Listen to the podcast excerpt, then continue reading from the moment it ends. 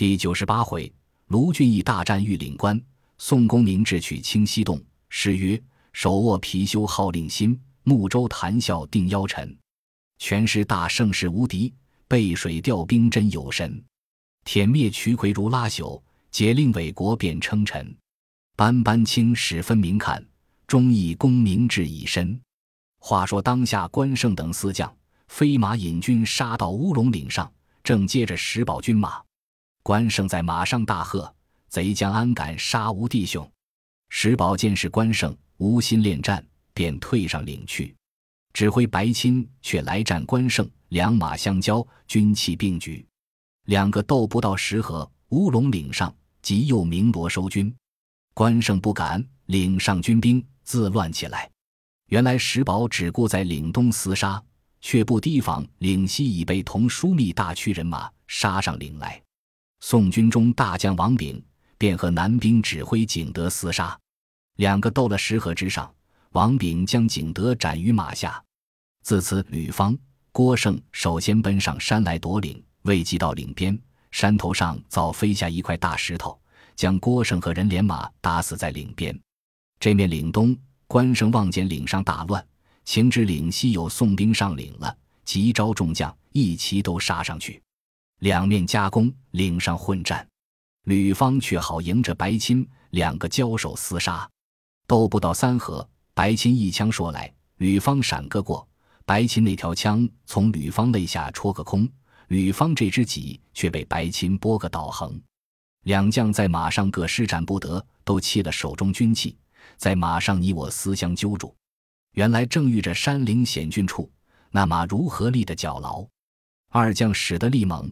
不想连人和马都滚下岭去，这两将坐一处死在那岭下。这边关胜等众将不行，都杀上岭来。两面尽是宋兵，已杀到岭上。石宝看见两边全无去路，恐吃捉了受辱，便用披风刀自刎而死。宋江众将夺了乌龙岭关隘，关胜即令人报知宋先锋。木舟上溜头，又有军马杀来，上下夹攻。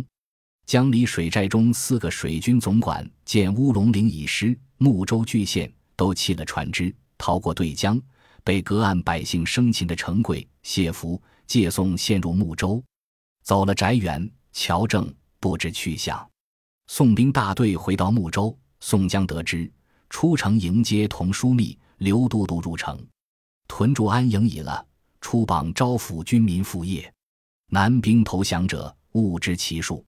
宋江尽将仓熬粮米给散渔民，各归本业，复为良民。将水军总管程贵、谢福割腹取心，知己兄弟阮小二、孟康，并在乌龙岭亡过一应江左，前后死魂俱皆受降。再叫李俊等水军江左管领了许多船只，把货到贼首尾关，借送张昭讨军前去了。宋江又见折了吕方、郭盛，惆怅不已。按兵不动，等候卢先锋兵马同取清溪。有诗为证：“古木封江西已平，行宫滚滚火焰生。几多贼将举诸路，准拟清溪大进兵。”且不说宋江在睦州屯驻，却说副先锋卢俊义自从杭州分兵之后，统领三万人马，本部下正偏将佐二十八员，引兵取山，路望杭州进发。经过临安镇，前往故都，到进玉岭关前，守关把隘，却是方腊手下一员大将，绰号小养由基旁万春，乃是江南方腊国中第一个会射弓箭的，带领着两员副将，一个唤作雷炯，一个唤作季季。这两个副将都登得七八百斤劲弩，各会是一支吉藜孤朵，手下有五千人马，三个手把住玉岭关隘。听知宋兵奋拨副先锋卢俊义引军到来，已都准备下了敌对器械，只待来军相进。且说卢先锋军马将刺进玉林关前，当日先差史进、石秀、陈达、杨春、李忠、薛勇六员将校，带领三千步军前去出哨。当下史进等六将都骑战马，其余都是步军，以礼哨到关下，并不曾撞见一个军马。史进在马上心仪，和众将商议，说言未了，早已来到关前看时，见关上竖着一面彩绣白旗，旗下立着那小养由基庞万春。看了史进等大笑，骂道：“你这伙草贼，只好在梁山坡里住，肯乐宋朝招安告命，如何敢来我这国土里装好汉？你也曾闻俺小养由基的名字吗？我听得你这私伙里有个什么小李广花荣，这他出来和我比剑，先教你看我神剑。”说言未了，嗖的一剑正中史进下马去，武将一齐急急向前救得，上马便回。又见山顶上一声锣响，左右两边松树林里一齐放箭，五员将顾不得使劲，各自逃命而走。转得过山嘴，对面两边山坡上，一边是雷迥，一边是季季。那弩箭如雨一般射将来，纵是有十分英雄，也躲不得这般的见识。可怜水浒六员将佐都做南柯一梦，史进、石秀等六人不曾透的一个出来。做一堆都被射死在关下，三千不足，只剩的百余个小军逃得回来。见卢先锋说知此事，卢俊义听了大惊，如痴似醉，呆了半晌。神机军师朱武便见到：“金先锋如此烦恼，有误大事，可以别商量一个计策，去夺关斩将，报此仇恨。”卢俊义道：“宋公明兄长特分许多将校于我，今番不曾赢得一阵。”首先盗折了六将，更兼三千军卒，只有的百余人回来。似此怎生到歙州相见？朱武答道：“古人有云，天时不如地利，地利不如人和。我等皆是中原、山东、河北人士，不曾惯演水战，因此失了地利。须获得本处乡民指引路径，方才知得他此间山路曲折。”卢先锋道：“军师言之极当。”差谁去积探路径好？朱武道：“论我于意，可差谷上早时迁。他是个飞檐走壁的人，好去山中寻路。”卢俊义随即交换时迁，领了言语，捎带了干粮，挎口腰刀离寨去了。有诗为证：“六位统军居社死，三千不足尽消亡。御师庙寄情强寇，先使时迁去探详。”且说时迁便望山深去处，只顾走寻路。去了半日，天色已晚，来到一个去处，远远的望见一点灯光明朗。时迁道：“灯光处必有人家。”趁黑地里摸到灯明之处看时，却是个小小庵堂，里面透出灯光来。时迁来到庵前，便钻入去看时，见里面一个老和尚在那里坐的诵经。石谦便乃敲他房门。那老和尚唤一个小行者来开门，石谦进到里面，便拜老和尚。那老僧便道：“客官休拜，见今万马千军厮杀之地，你如何走得到这里？”石谦应道：“实不敢瞒师傅说，小人是梁山坡宋江部下一个偏将石谦的便是。近来奉圣旨教收方腊，谁想夜来被御岭关上手把贼将乱箭射死了我六员守将，无计渡关。”特差石谦前来寻路，探听有何小路过关。今从深山旷野寻到此间，万望师傅指迷，有所小径，思越过关，当以后报。那老僧道：“此间百姓俱被方腊残害，无一个不怨恨他。老僧依靠此间当村百姓施主摘粮养口。如今村里人民都逃散了，老僧没有去处，只得在此受死。”今日幸得天兵到此，万民有福。将军来收此贼，与民除害。老僧只是不敢多口，恐防贼人知得。今既是天兵处差来的头目，便多口也不妨。我这里却无路过得关去，直到西山岭边，却有一条小路可过关上，只怕今日也被贼人筑断了，过去不得。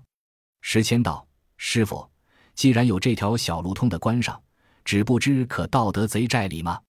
老和尚道：“这条思路一径直到得庞万春寨背后，下岭去便是过关的路了。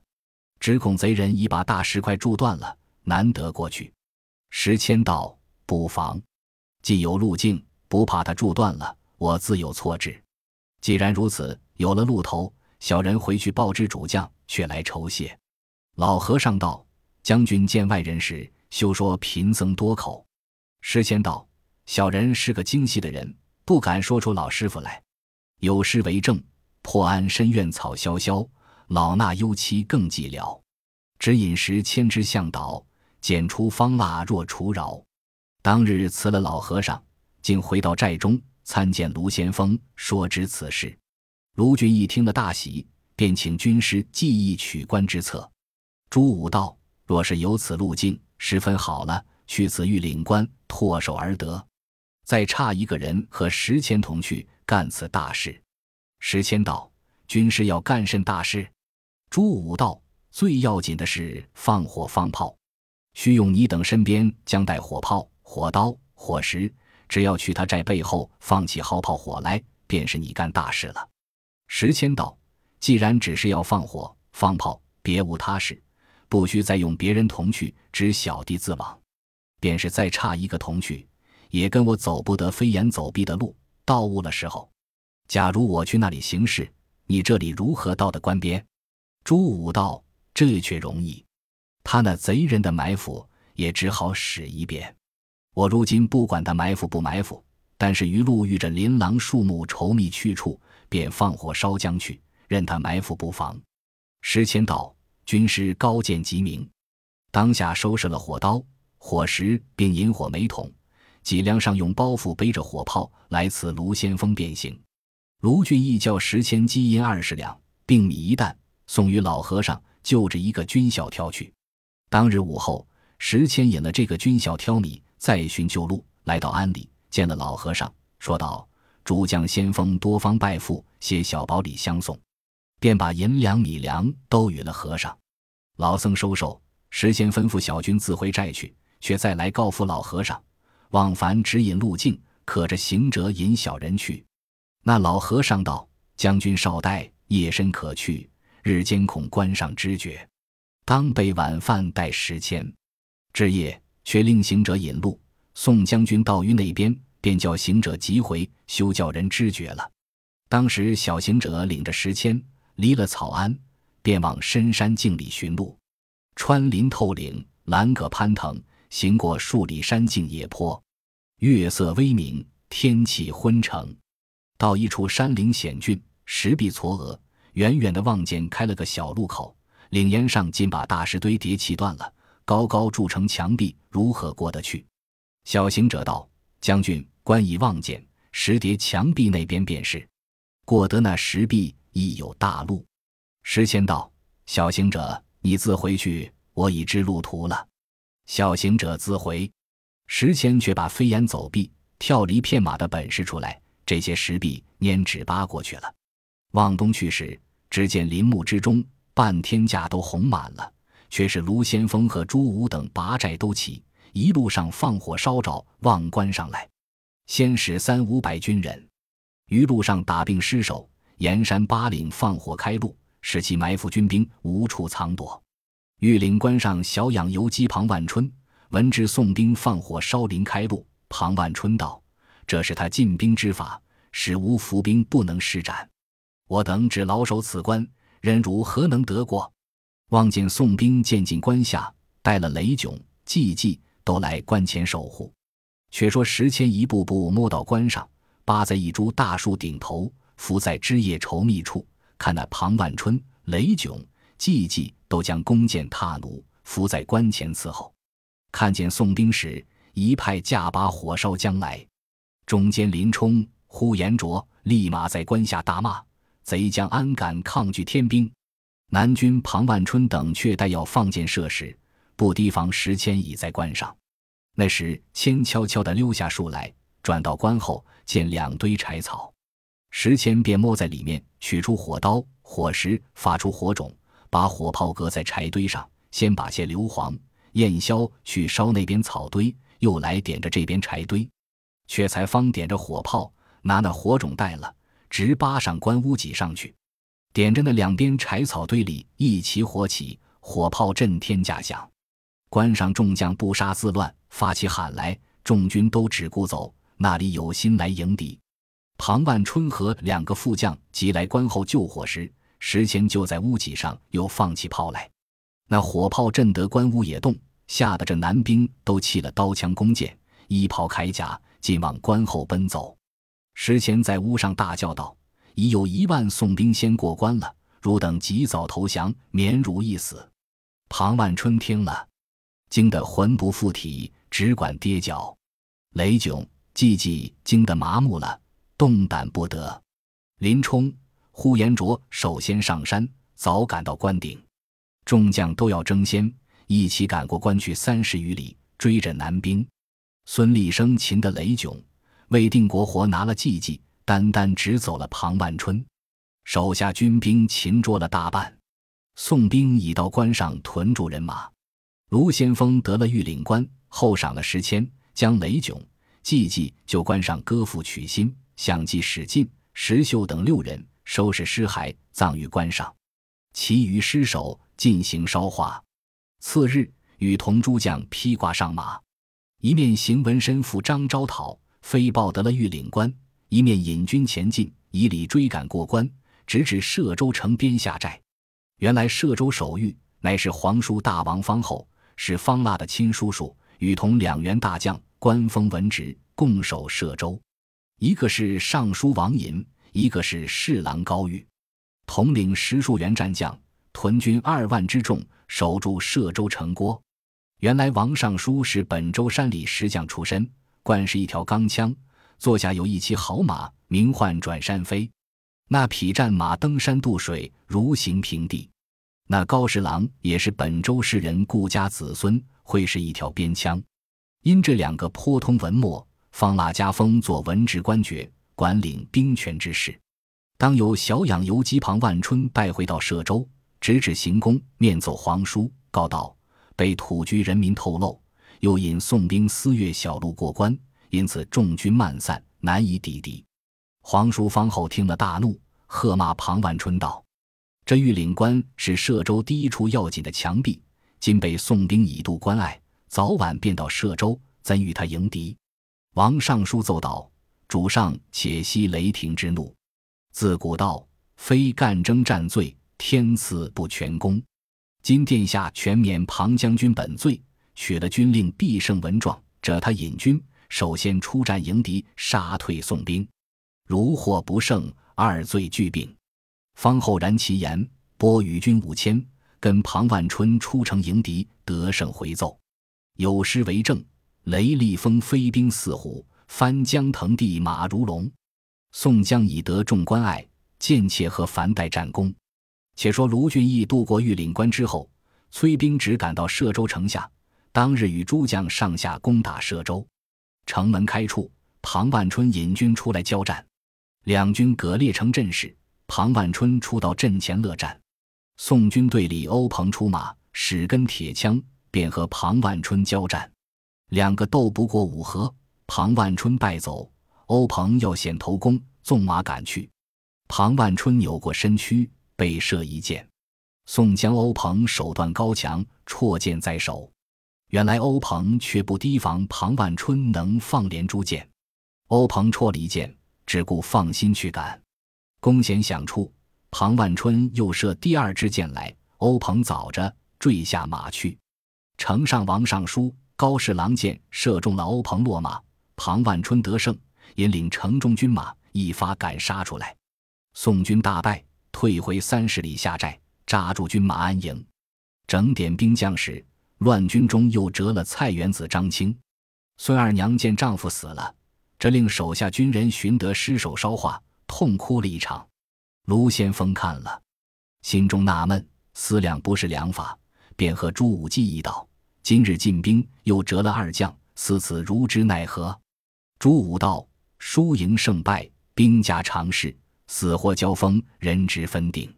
今日贼兵见我等退回军马，自逞其能，众贼计议，今晚乘势必来劫寨。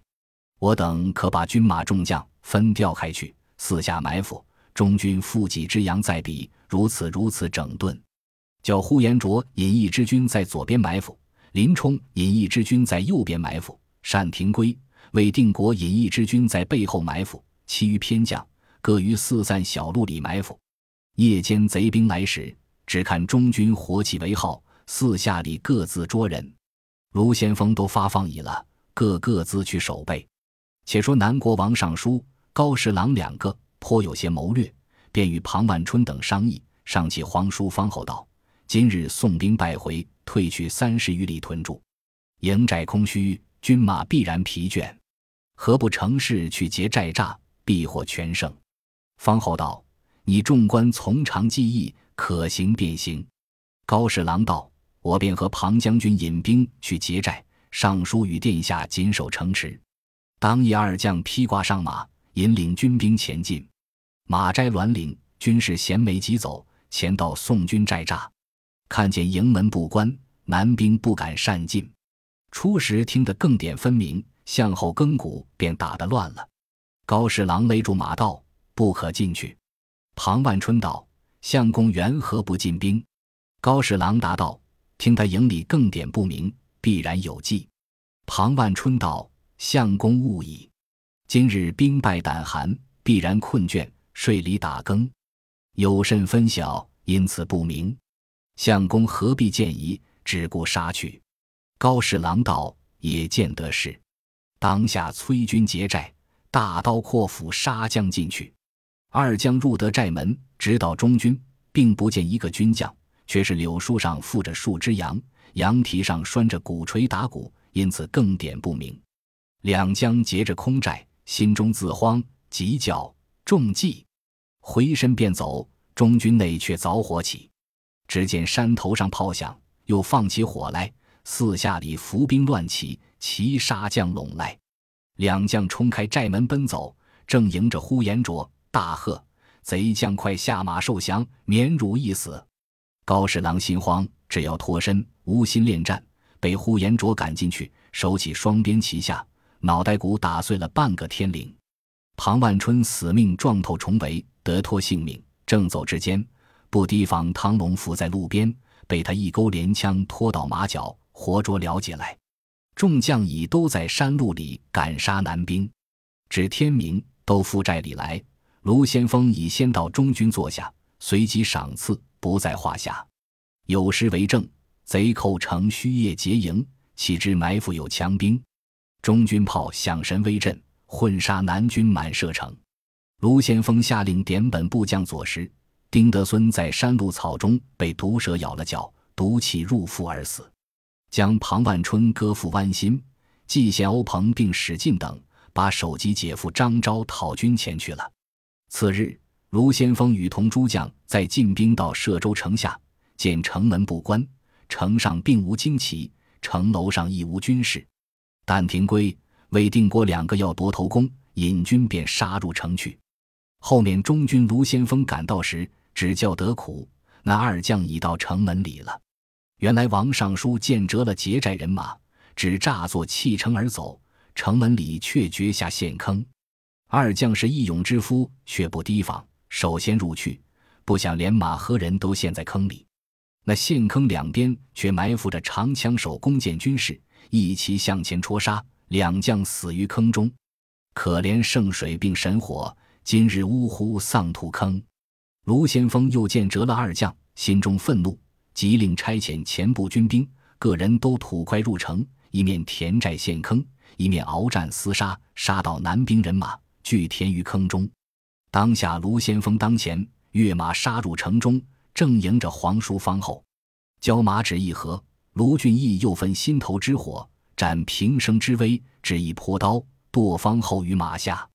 城中军马开城西门冲突而走，宋兵众将个个并力向前，剿捕南兵。却说王尚书正走之间，撞着李云截住厮杀，王尚书便挺枪向前，李云却是不斗。那王尚书枪起马到，早把李云踏倒。石勇见冲翻了李云，便冲突向前，不走急来救时。王尚书把条枪神出鬼没，石勇如何抵挡得住？王尚书战了数合，得便处把石勇一枪结果了性命，当下身死。城里却早赶出孙立、黄信、邹渊、邹润四将，截住王尚书厮杀。那王银奋勇力敌四将，并无惧怯，不想又撞出林冲赶到。这个又是个会厮杀的，那王银便有三头六臂，也敌不过武将。众人齐上乱戳杀王银，可怜南国尚书将，今日方知至莫深。当下武将取了首级，飞马献与卢先锋。卢俊义已在歙州城内行宫歇下，平复了百姓，出榜安民，将军马屯驻在城里，一面差人赍文报结章招讨，持书转达宋先锋，知会进兵。却说宋江等兵将在睦州屯驻，等候军旗，同攻贼洞。收得卢俊义书。报平复了歙州，军将已到城中屯驻，专候进兵，同取贼巢。又见折了史进、石秀、陈达、杨春、李忠、薛勇、欧鹏、张清、丁德孙、单廷圭、魏定国、李云、石勇一十三人，许多将佐，烦恼不已，痛哭哀伤。军师吴用劝道：“生死人皆分定，主将何必自伤玉体？且请理料国家大事。”宋江道：“虽然如此，不由人不伤感。我想当初石碣天文所载一百八人，谁知到此渐渐凋零，损无手足。”吴用劝了宋江，烦恼可以回书与卢先锋交约日期，起兵攻取清溪县。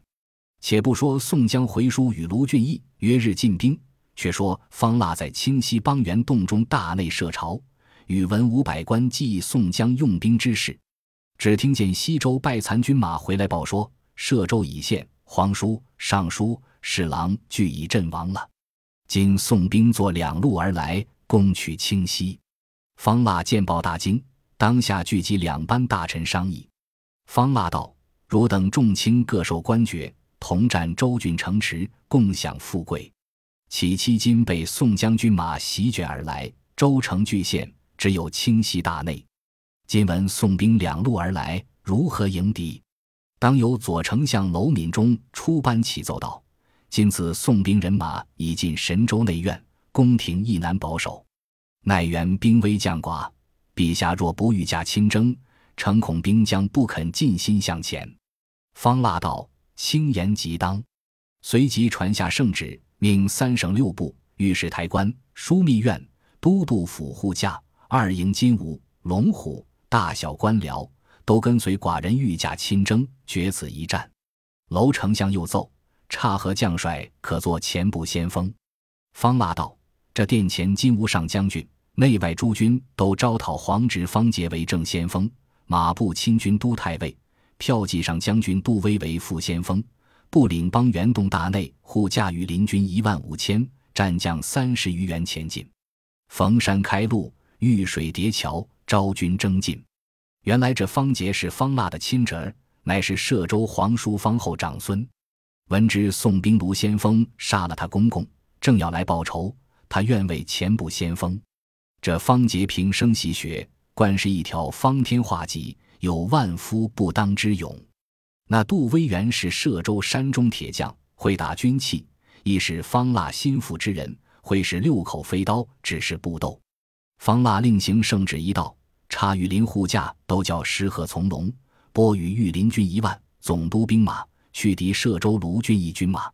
有诗为证：八郡山川已败清，便持黄乌特亲征。宋江兵士无人敌，国破身亡是此行。不说方腊分调人马两处迎敌，先说宋江大队军马启程，水陆并进，离了睦州，往清溪县而来。水军头领李俊等。引领水军船只，撑架从西滩里上去。且说吴用与宋江在马上同行，并马商议道：“此行去取清溪帮援，诚恐贼首方腊之教，逃窜深山旷野，难以得获。若要生擒方腊，解赴京师，面见天子，必须里应外合，认得本人，可以擒获。一要知方腊去向下落，不致被其走失。”宋江道：“若要如此。”需用诈降、将计就计，方可得里应外合。前者柴进与燕青去做细作，至今不见些消耗。今次着谁去好？须是会诈投降的。吴用道：若论于义，只除非叫水军头领李俊等，就将船内粮米去诈献投降，叫他那里不疑。方腊那厮是山僻小人，见了许多粮米船只，如何不收留了？宋江道。军师高见机明，便唤戴宗随即传令，从水路里直至李俊处说旨，如此如此，教你等众将行计。李俊等领了计策，戴宗自回中军。李俊却叫阮小五、阮小七扮作艄公，童威、童猛扮作随行水手，乘驾六十只粮船，船上都插着新换的献粮旗号，却从大溪里驶江上去。将近清溪县，只见上水头早有南国战船迎将来，敌军一齐放箭。李俊在船上叫道：“休要放箭，我有话说。俺等都是投拜的人。”特将粮米献纳大国，接济军事，万望收录。对船上头目看见李俊等船上并无军器，因此就不放箭。使人过船来问了背细，看了船内粮米，便去报知楼丞相，禀说李俊献粮投降。楼敏中听了，叫唤投拜人上岸来。李俊登岸见楼丞相，拜罢。楼敏中问道：“你是宋江手下甚人？”有何旨意？今番为甚来献粮投拜？李俊答道：“小人姓李，名俊，原是浔阳江上好汉，就江州劫法抢救了宋江性命。他如今受了朝廷招安，得做了先锋，便忘了我等前恩，累次窘辱小人。见今宋江虽然占得大国州郡，手下弟兄见此折得没了，他犹自不知进退，威逼小人等水军向前。”因此受辱不过，特将他两米船只，径自私来献纳，投拜大国。娄丞相见李俊说了这一席话，就便准信，便引李俊来大内朝见方腊，据说献粮投拜一事。李俊见方腊，再拜起居，奏说前事。方腊坦然不疑，加封李俊为水军都总管之职，阮小五、阮小七、童威、童猛皆封水寨副总管。且教只在清溪管领水寨守船，待寡人退了宋将军马，还朝之时，别有赏赐。李俊拜谢了出内，自去搬运粮米上岸，进仓交收，不在话下。有诗为证：神谋妙算秦方腊，先遣行人甲献粮。指日宋军平大内，清溪花鸟亦凄凉。再说宋江与吴用分调军马，差关胜、花荣、秦明。朱仝四员正将为前队，引军直进清溪县界，正迎着南国皇侄方杰，两下军兵各列阵势。南军阵上，方杰横戟在马，杜威步行在后。那杜威浑身挂甲，背藏飞刀五把，手中杖口七星宝剑，跟在后面。两将出到阵前，宋江阵上，秦明首先出马，手舞狼牙大棍，直取方杰。方杰一不打花，两将便斗。那方杰年纪后生，精神一挫，那只戟使得精熟，和秦明连斗了三十余合，不分胜败。方杰见秦明手段高强，也放出自己平生学识，不容半点空闲。两个正斗到奋际，秦明也把出本事来，不放方杰些空处，却不提防杜威内斯在马后见方杰战秦明不下。从马后闪将出来，撤起飞刀，往秦明脸上早飞将来。秦明急躲飞刀时，却被方杰一方天戟耸下马去，死于非命。可怜霹雳火，也作横亡人。方杰一戟戳死了秦明，却不敢追过对阵。宋兵小将即把挠钩搭的尸首过来。宋江见说折了秦明，尽皆失色，一面交备棺椁圣主，一面再调军将出战。且说这方杰得胜夸能，却在阵前高叫：“宋兵再有好汉，快出来厮杀！”宋江在中军听得报来，急出到阵前，看见对阵方杰背后便是方腊御驾，直来到军前摆开。但见金瓜密布，铁斧齐排，方天画戟成形，龙凤绣旗作对，旗毛精洁，一攒攒绿舞红飞，玉镫雕鞍。一簇簇珠围翠绕，飞龙散散青云紫雾，飞虎棋盘瑞霭香烟。左侍下一代文官，右侍下满排武将。虽是诈称天子位，也须直列在臣班。狗飞笑聚山林，且自屠王霸业。南国阵中，只见九曲黄罗伞下，玉佩逍遥马上，坐着那个草头王子方腊。怎生打扮？但见。头戴一顶冲天转角明金斧头，身穿一领日月云间九龙袖袍，腰系一条金镶宝嵌玲珑玉带，足穿一对双金显凤云根朝靴。那方腊骑着一匹银鬃白马，出到阵前，亲自监战。看见宋江亲在马上，便遣方杰出战，要拿宋江。这边宋兵等众将亦准备迎敌，要擒方腊。南军方杰正要出阵，只听得飞马报道：御林都教师贺从龙总督军马去救歙州，被宋兵卢先锋活捉过阵去了。军马俱已漫散，宋兵已杀到山后。方腊听了大惊，急传圣旨，便叫收军，且保大内。当下方杰且委杜威压住阵脚，却待方腊御驾先行。方杰、杜威随后而退。方腊御驾回至清溪州界，只听得大内城中寒气连天，火光遍满，兵马交加，却是李俊、阮小五、阮小七、童威、同猛在清溪城里放起火来。方腊见了，大驱御林军马。来救城中，入城混战。宋将军马见南兵退去，随后追杀。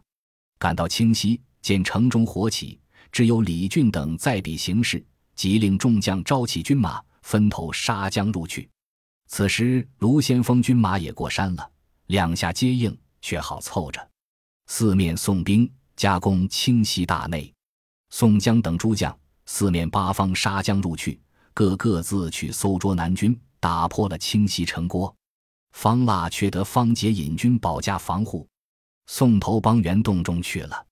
宋江等大队军马都入清溪县来，众将杀入方腊宫中，收拾违禁器仗、金银宝物，搜检内里库藏，就殿上放起火来，把方腊内外宫殿尽皆烧毁，府库钱粮搜索一空。宋江会合卢俊义军马屯驻在清溪县内，聚集众将。都来请功受赏，整点两处将佐时，长汉玉宝寺女将孙二娘都被杜威飞刀伤死，邹渊、杜迁马军中塔杀，李立、汤龙、蔡福、葛带重伤，医治不全身死。阮小五先在清溪县已被娄丞相杀了。众将擒捉得南国伪官九十二员，请功赏赐已了，只不见娄丞相、杜威下落。